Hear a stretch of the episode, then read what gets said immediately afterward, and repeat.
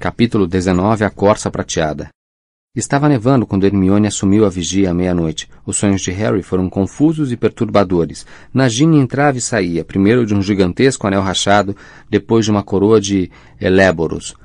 Ele acordou várias vezes, em pânico, convencido de que alguém o chamara, ao longe, imaginando que o vento a açoitar a barraca fossem passos ou vozes. Por fim levantou-se no escuro e foi se juntar a Hermione, que estava encolhida na entrada da barraca, lendo História da Magia à luz da varinha. A neve continuava a cair profusamente, e ela recebeu com alívio a sugestão de guardarem tudo cedo e continuar a viagem. Vamos para algum lugar mais abrigado, concordou ela trêmula, vestindo um suéter de atletismo por cima do pijama. Passei o tempo todo achando que ouvia gente andar aqui fora, e tive até a impressão de ter visto alguém uma ou duas vezes. Harry parou no ato de vestir um suéter e deu uma olhada no silencioso e imóvel bisbilhoscópio sobre a mesa. Tenho certeza de que foi imaginação, disse Hermione, parecendo nervosa. No escuro a neve prega peças aos nossos olhos, mas talvez seja bom desaparatarmos com a capa da invisibilidade, só por precaução. Meia hora depois, a barraca já guardada, Harry, usando a Horcrux, e Hermione, segurando a bolsinha de contas, desaparataram, foram engolidos pela habitual compreensão, os pés do garoto deixaram o chão fofo de neve e batendo com força em terra congelada e coberta de folhas. Ou essa foi a sua impressão.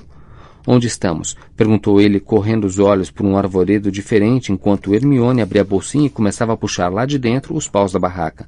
Na floresta do Deão. Acampei aqui uma vez com os meus pais. Ali também a neve cobria as árvores em torno e fazia um frio cortante, mas pelo menos estavam abrigados do vento. Eles passaram a maior parte do dia na barraca, buscando calor junto às fortes chamas azuis que Hermione era perita em produzir, e que podiam ser recolhidas e transportadas em um jarro.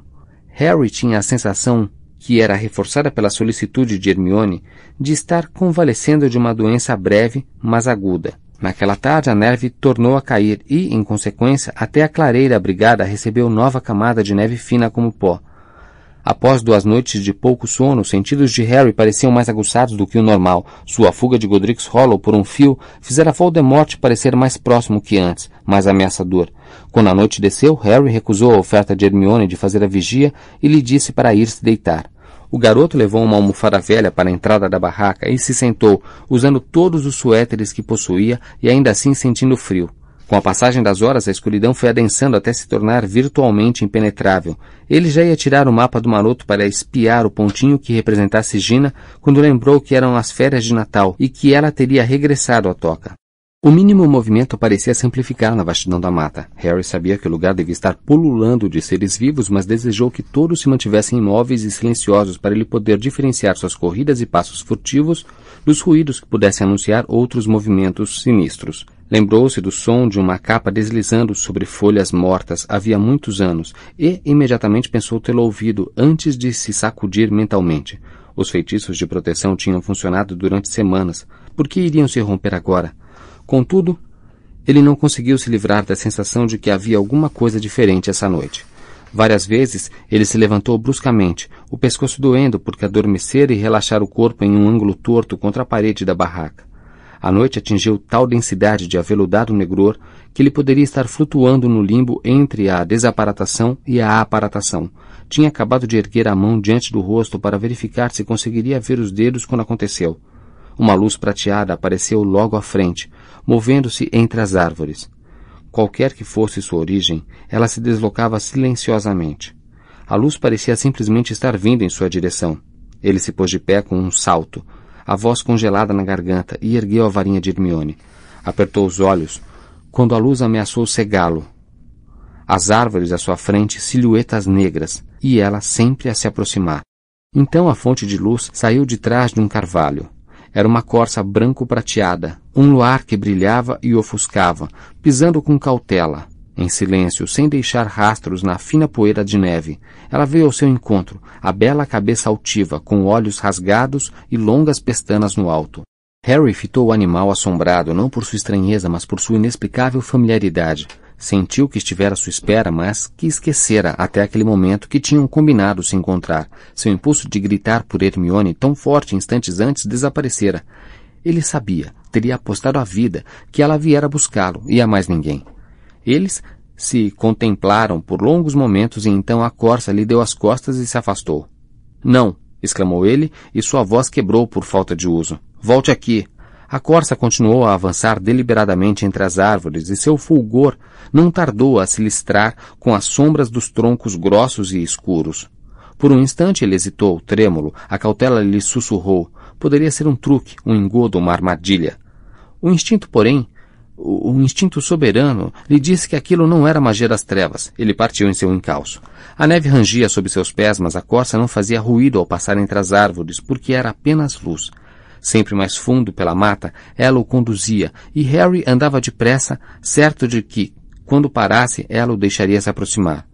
E Harry lhe falaria, e a voz diria a ele o que precisava saber. Finalmente ela parou, tornou a virar a bela cabeça para ele, e Harry correu ao seu encontro, uma pergunta ardendo em seu íntimo, mas, ao abrir a boca para fazê-la, a corça desapareceu.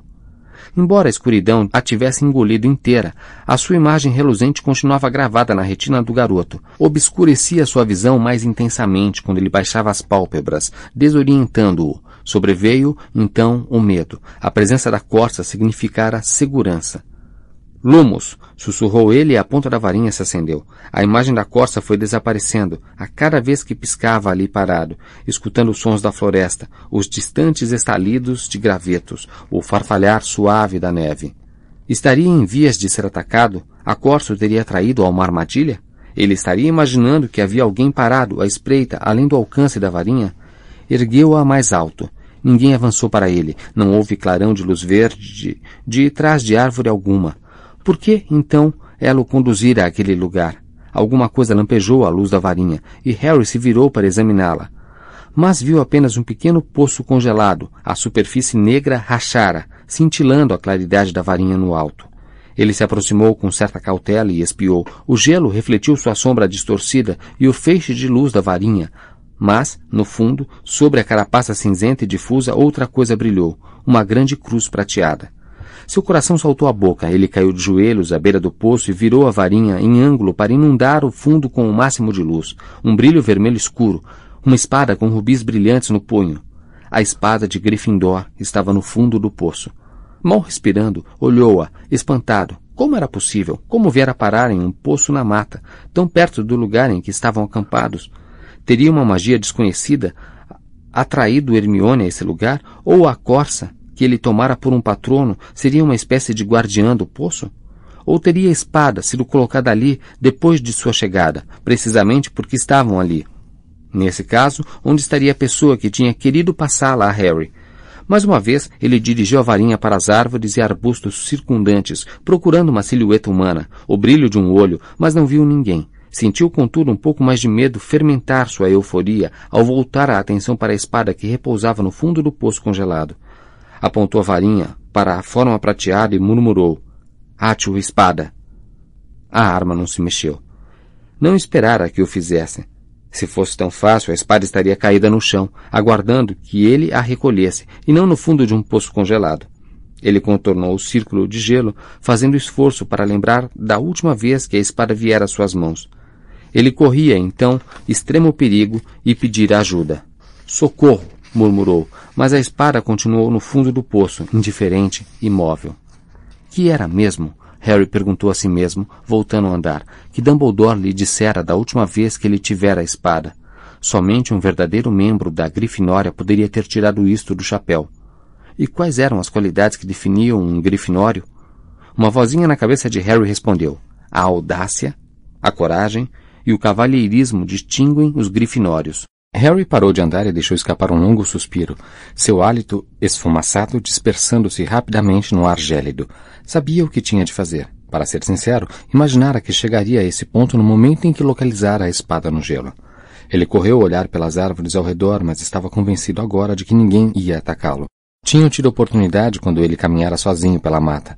Tinham tido muito tempo enquanto examinava o poço. A essa altura, a única razão para sua demora era a perspectiva imediata ser profundamente desconvidativa. Com os dedos pouco ágeis, Harry começou a tirar suas várias camadas de roupa. Onde entrava o cavalheirismo nisso? Lamentou-se. Não estava muito seguro, a não ser que cavalheirismo fosse não chamar Hermione para fazer isso por ele. Uma coruja piou em algum lugar, enquanto se despia. E ele pensou em Edviges, com um aperto no coração.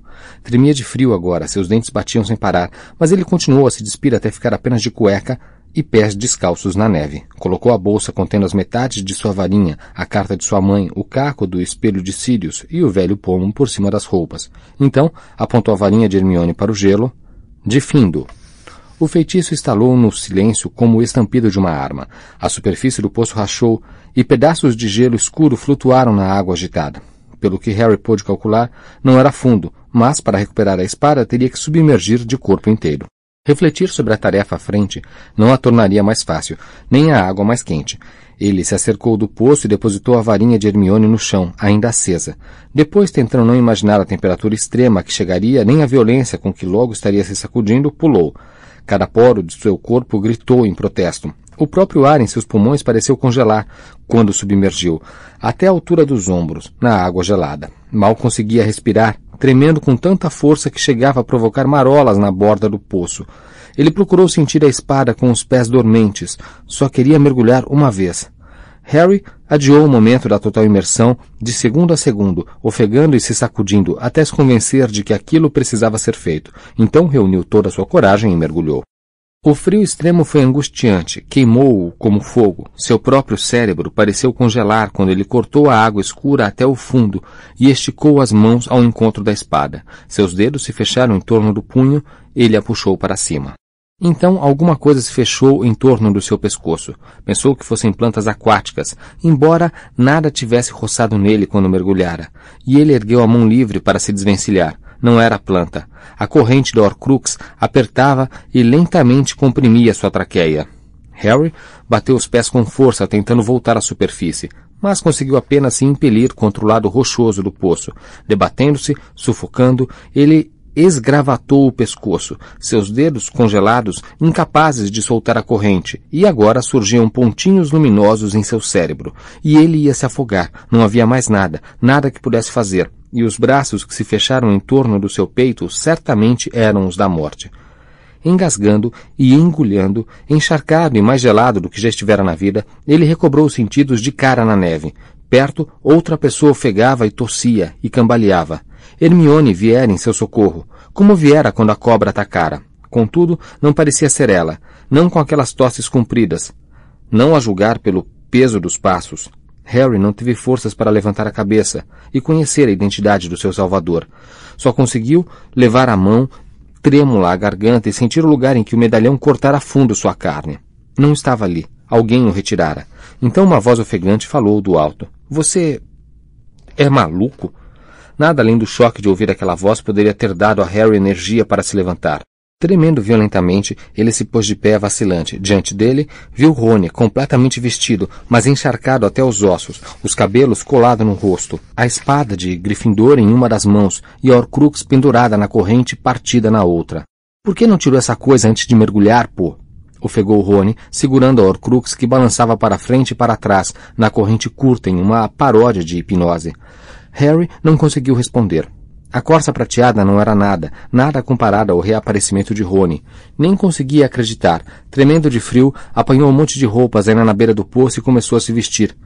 Enfiando suéter após suéter pela cabeça, Harry fitava Rony como se esperasse vê-lo desaparecer cada vez que o perdia de vista. Entretanto, ele tinha que ser real, acabara de mergulhar no poço e salvar a vida dele.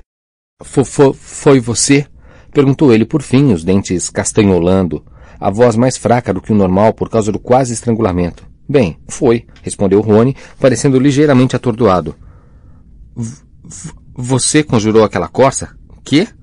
Não, claro que não. Pensei que você que estivesse conjurando. Meu patrono é um veado. Ah, é. Achei que estava diferente, sem galhada. Harry pendurou a bolsa de Hagrid no pescoço, vestiu o último suéter, abaixou-se para recolher a varinha de Hermione e encarou Rony. Como veio parar aqui? Aparentemente Rony tivera esperança de que essa questão fosse levantada mais tarde. Ou nunca. Bem, eu. Você entende. Voltei. Se. Ele pigarreou. Entende? Se vocês ainda me quiserem. Houve um silêncio em que o assunto da partida de Rony pareceu se levantar como uma muralha entre os dois. Contudo, ele estava ali. Voltara. Acabara de salvar a vida de Harry. Rony baixou os olhos para as mãos. Pareceu momentaneamente surpreso ao ver os objetos que carregava. Ah, sim. Tirei-a do poço. Disse desnecessariamente, estendendo a espada para Harry examiná-la. Foi por isso que você pulou aí dentro, certo? Foi, respondeu Harry. Mas não estou entendendo. Como foi que você chegou aqui? Como nos encontrou? É uma longa história.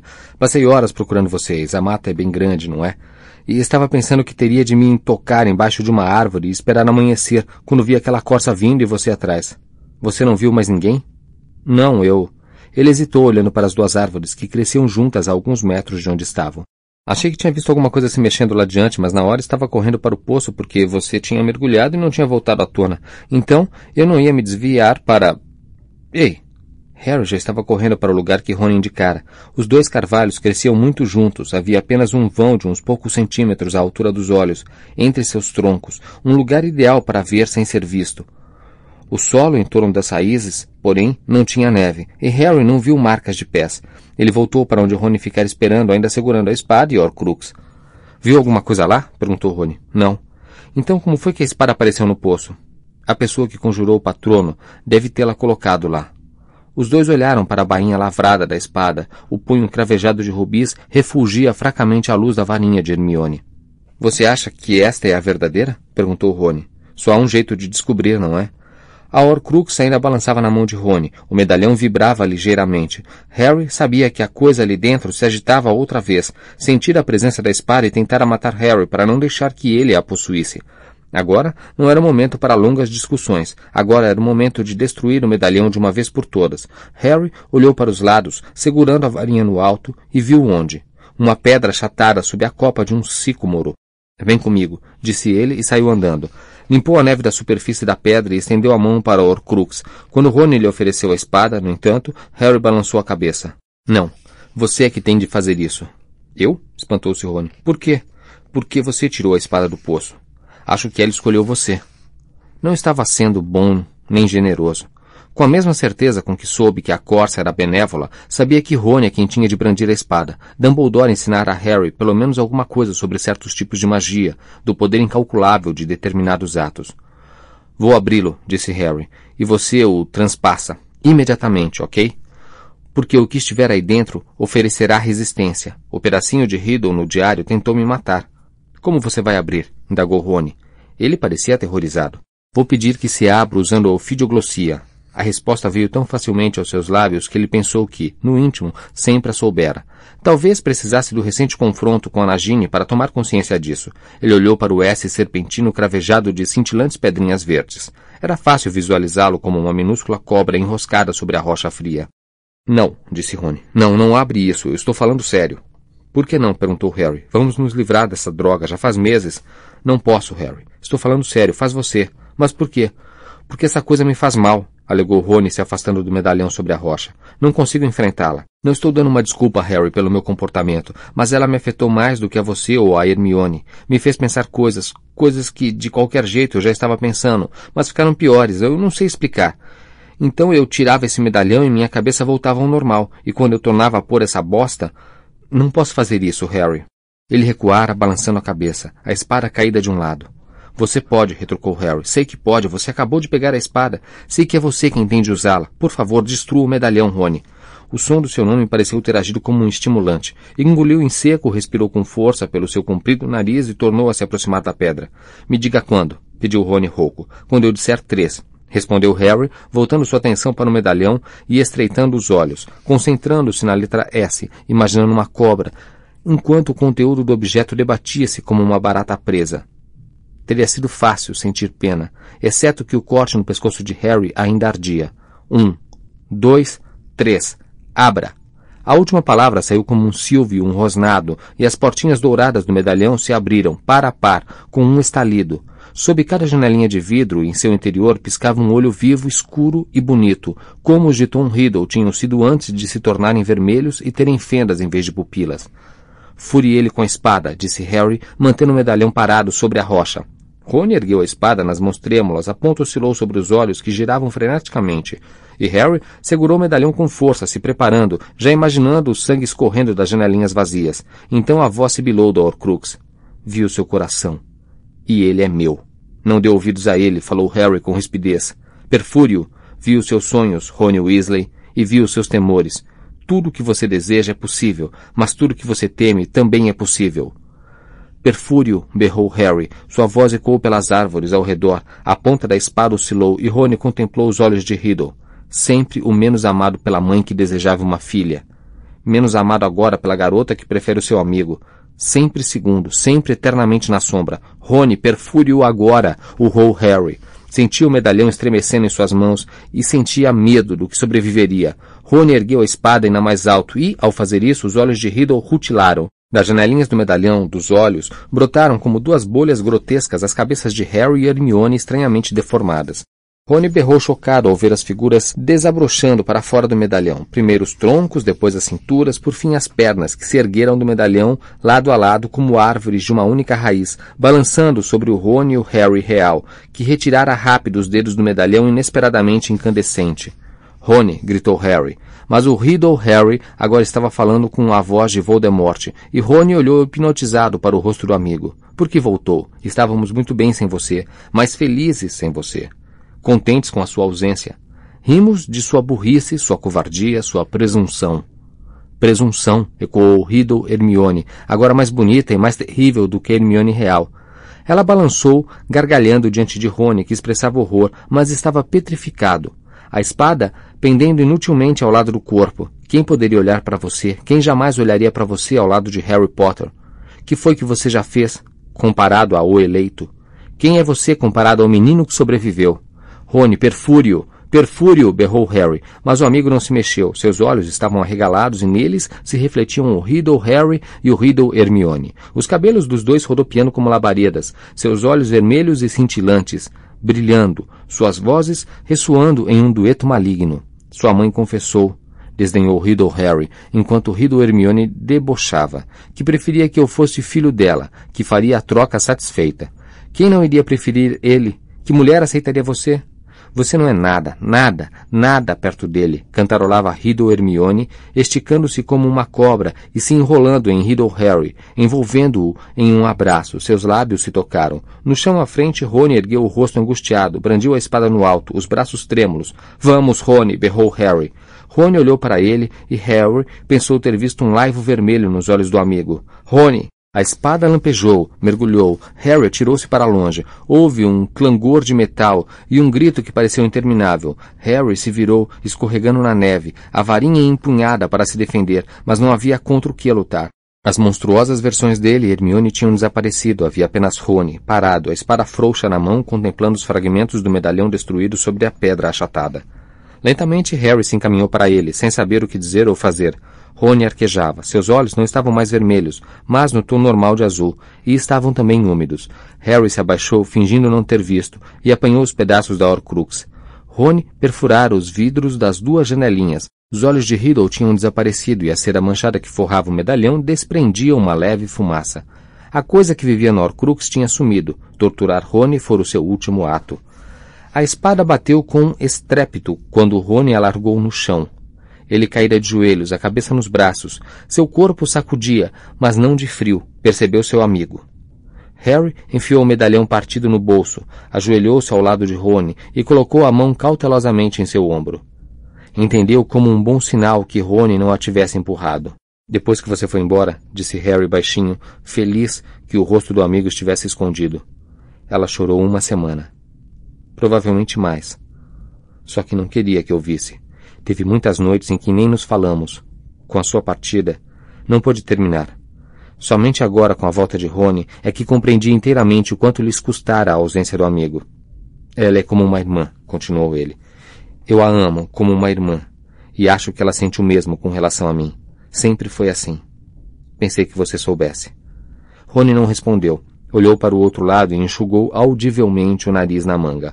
Harry tornou a se levantar e se dirigiu ao lugar em que estava a enorme mochila de Rony a metros de distância, largada pelo amigo ao correr para o poço e impedir Harry de se afogar. Levou-a às costas e voltou para Rony, que, À sua aproximação, se levantou com os olhos injetados, mas recomposto. Me desculpe, disse com a voz grave. Me desculpe por ter ido embora. Sei que fui um. um. Ele correu os olhos pela escuridão que o rodeava, como se esperasse que uma palavra suficientemente pejorativa caísse do céu e o definisse. Você compensou isso hoje à noite, respondeu Harry. Apanhou a espada, destruiu o Horcrux e salvou minha vida. Isso me faz parecer bem melhor do que fui, murmurou Rony. Coisas desse tipo sempre parecem mais legais faladas do que realmente foram, afirmou Harry. É o que venho tentando lhe dizer há anos. Simultaneamente os dois se adiantaram e se abraçaram. Harry apertou as costas encharcadas de Rony. E agora, disse Harry ao se separarem, só precisamos encontrar outra vez a barraca. Não foi difícil, porém. Embora a caminhada pela mata acompanhando a corça tivesse parecido longa, com Rony ao seu lado, a viagem de volta pareceu surpreendentemente curta. Harry mal pôde esperar para acordar Hermione, e foi com crescente agitação que entrou na barraca seguido por Rony mais atrás. Estava gloriosamente quente, depois do poço e da mata. A única iluminação vinha das chamas azuis que ainda tremeluziam em uma tigela no chão. Hermione estava ferrada no sono, enroscada por baixo das cobertas, e não se mexeu até que Harry a chamou várias vezes. Hermione! Hermione! Hermione! Ela por fim acordou e sentou-se depressa, afastando os cabelos do rosto. Que aconteceu? Harry? Você está bem? Calma. Tudo está bem. Mais do que bem, eu estou ótimo. Tem alguém aqui. Como assim? Quem? Ela viu Rony parado ali, segurando a espada, escorrendo água no tapete puído. Harry recuou para um canto menos iluminado, tirou a mochila de Rony e tentou se fundir com a lona da barraca. Hermione deslizou do beliche e foi ao encontro de Rony como uma sonâmbula, os olhos pregados no rosto pálido do garoto. Parou bem diante dele, seus lábios entreabertos, seus olhos arregalados. Rony deu um sorriso débil e esperançoso e começou a erguer os braços.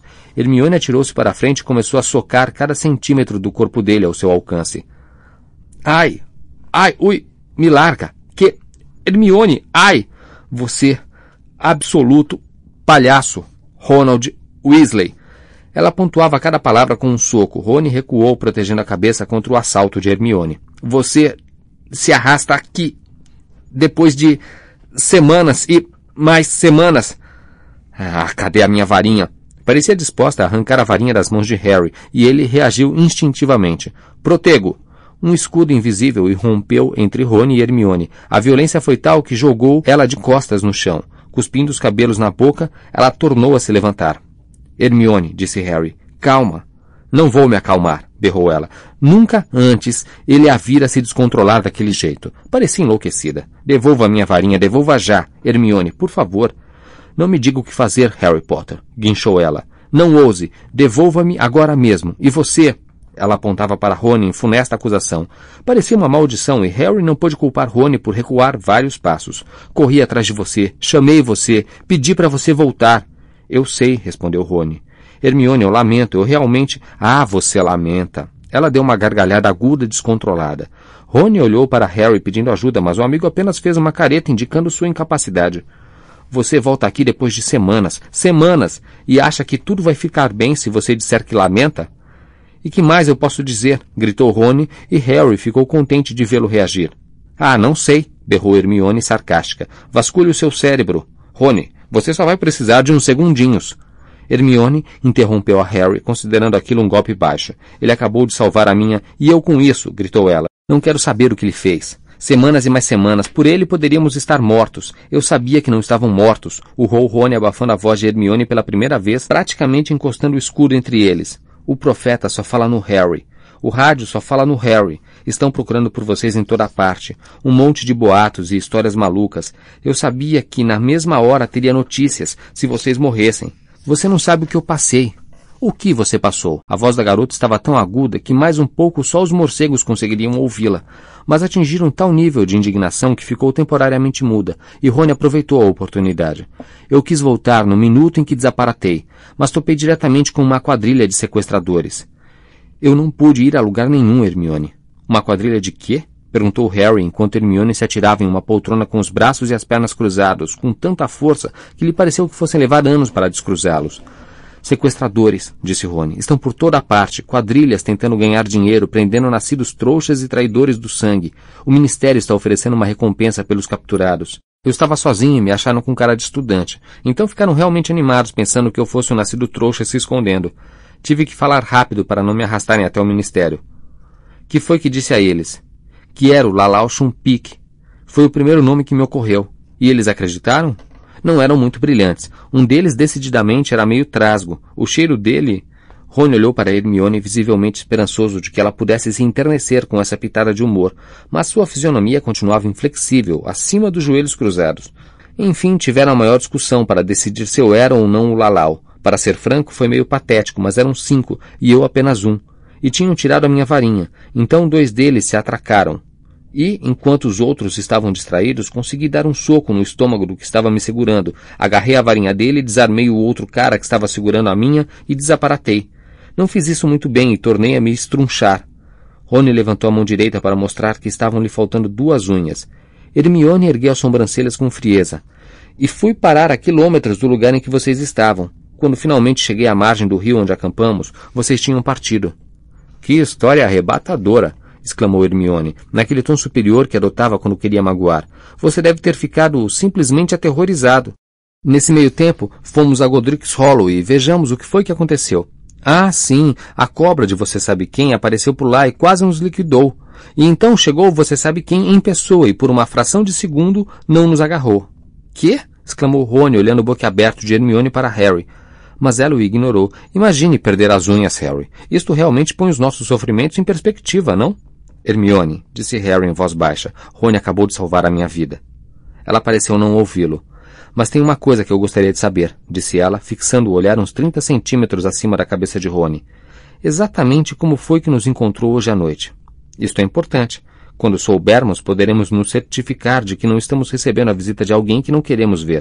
Rony amarrou a cara para ela e puxou um pequeno objeto de prata do bolso da calça jeans. Com isto, Hermione precisou encarar Rony para ver o que estava mostrando aos dois. O desiluminador? Perguntou tão admirada que se esqueceu de demonstrar frieza e ferocidade.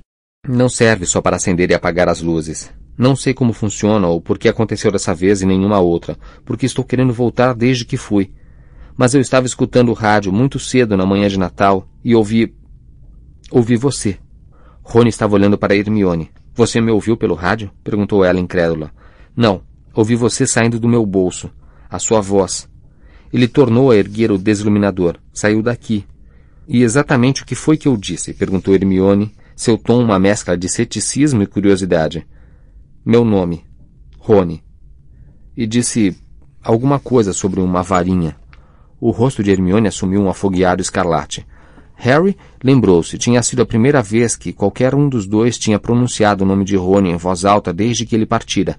Hermione falara quando discutiam o concerto da varinha de Harry. Então tirei-o do bolso, continuou Rony olhando para o desiluminador, e não me pareceu diferente nem nada, mas eu tinha certeza que tinha ouvido sua voz, então o liguei, e a luz se apagou no meu quarto, mas outra luz apareceu fora da janela. Rony ergueu a mão vazia e apontou para a frente, seus olhos focalizados em alguma coisa que nem Harry nem Hermione estavam vendo.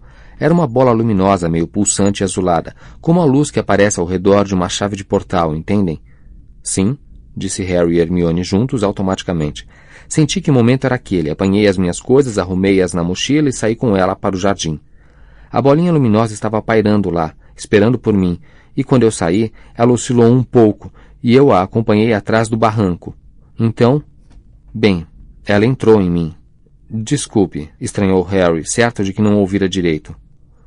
Foi como se ela flutuasse ao meu encontro, disse Rony, ilustrando o movimento com o dedo indicador livre. Direto para o meu peito, então entrou. Foi aqui. Ele indicou um ponto junto ao coração. Eu a senti, era quente. E uma vez dentro de mim, eu soube o que devia fazer, soube que ela ia me levar aonde eu precisava ir. Então desaparatei, e me vi na encosta de um morro. Havia neve para todo lado. Estivemos lá, disse Harry. Acampamos duas noites lá e na segunda passei o tempo todo pensando que ouvia alguém andar no escuro e chamar. É, bem, deve ter sido eu, disse Rony. Pelo visto, os seus feitiços de proteção funcionam, porque não vi nem ouvi vocês. Mas tinha certeza de que estavam por perto, então acabei me enfiando no meu saco de dormir e esperei que um de vocês aparecesse. Pensei que teriam de se tornar visíveis quando guardassem a barraca. Na verdade, não, disse Hermione. Temos desaparatado com a capa da invisibilidade por precaução. E partimos realmente cedo, porque, como disse Harry, tínhamos ouvido alguém andando às tontas por lá. Bem, passei o dia inteiro naquele morro, continuou Rony, na esperança que vocês aparecessem. Mas quando começou a escurecer, eu percebi que devíamos ter nos desencontrado, então tornei a clicar o desiluminador.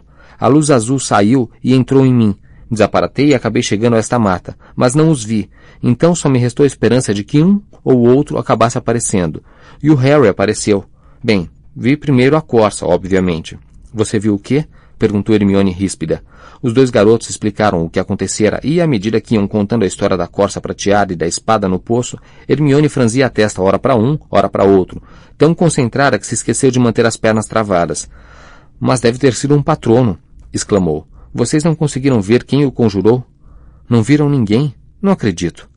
E a corça levou vocês a espada? É inacreditável. E o que aconteceu depois? Rony explicou que observara Harry pular no poço e aguardara que o amigo voltasse à tona. E percebendo que havia alguma coisa errada, mergulhara e salvara o amigo. Depois voltara para pegar a espada. Ele contou até a abertura do medalhão, então hesitou e Harry interveio. E Rony perfurou-o com a espada. E? E a Horcrux? Sumiu? Assim? sussurrou ela. Bem, ela gritou respondeu Harry, olhando de soslaio para Rony. Veja. Harry atirou o medalhão no colo dela. Cautelosamente, Hermione o apanhou e examinou as janelinhas furadas. Decidindo que finalmente era seguro, Harry removeu o feitiço escudo com um aceno da varinha de Hermione e virou-se para Rony. Agora há pouco você falou que fugiu dos sequestradores com uma varinha a mais. Que? Disse Rony que observava Hermione examinar o medalhão. Ah, falei sim. Ele desafivelou a mochila e tirou uma varinha curta e escura de um dos bolsos. Tome, calculei que é sempre bom a gente ter uma sobressalente. E calculou bem, disse Harry estendendo a mão. A minha quebrou.